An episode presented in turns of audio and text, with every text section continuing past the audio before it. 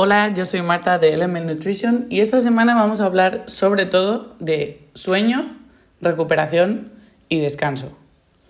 Una vez hemos trabajado la parte de ser consistentes en alimentarnos utilizando comidas poco procesadas y equiparar o equilibrar la cantidad de macronutrientes de cada tipo que consumimos, entonces tenemos que darnos media vuelta y fijarnos en qué estamos haciendo, uno, por la noche, o bien, qué estamos haciendo para bajar ese ritmo o bajar esa mm, velocidad que llevamos en el día a día.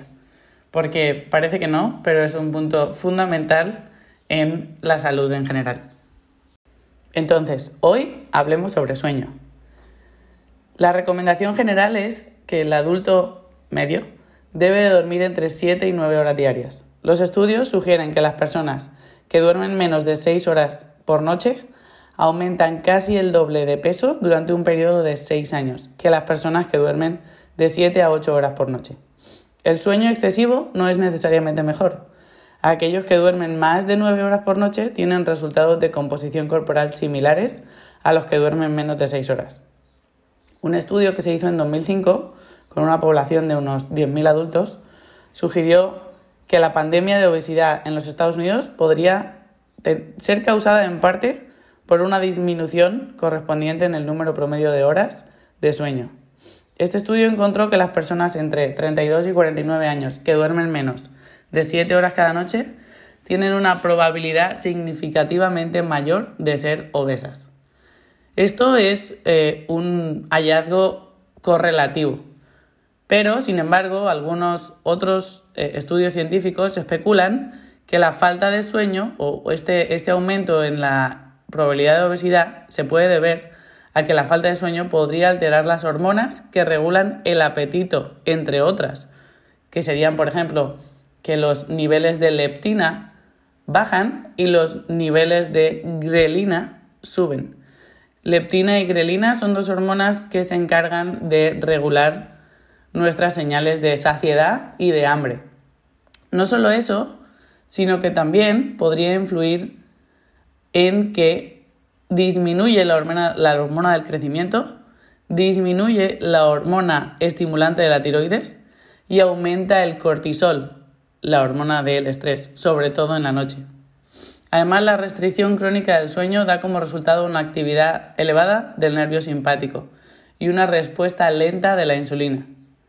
Esta es la, tormenta perfecta de efectos periféricos para acentuar la obesidad.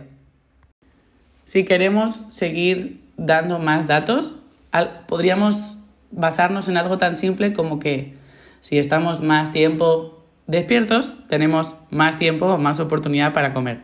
Punto. Además, esto es el pez que se muerde la cola, porque resulta que el exceso de grasa corporal está relacionado con la reducción en la calidad de nuestro sueño. Así que no te preocupes, sea cual sea tu situación actual, lo más importante es que empecemos a preocuparnos por dormir más y no solo más, sino mejor. Hoy vamos a darte aquí algunos consejos de por dónde empezar.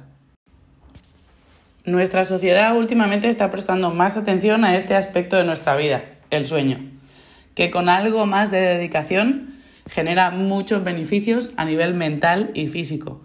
Mañana vamos a hablar un poco más sobre este tema, eh, tratando el tema de la recuperación. Obviamente, ya que le estamos prestando más atención, la industria se ha puesto las pilas, siempre tan rápida y eficiente, y se ha puesto manos a la obra para inventar aparatos y devices y cosas que puedas comprar para monitorear o mejorar tus hábitos y rutinas de sueño. Sin embargo, no necesitas gastar dinero para empezar a mejorar tu rutina de sueño. Queremos esta semana que empieces dando tres pequeños pasos. El primero va a ser tu nuevo hábito, que busca dormir como mínimo 7 horas al día.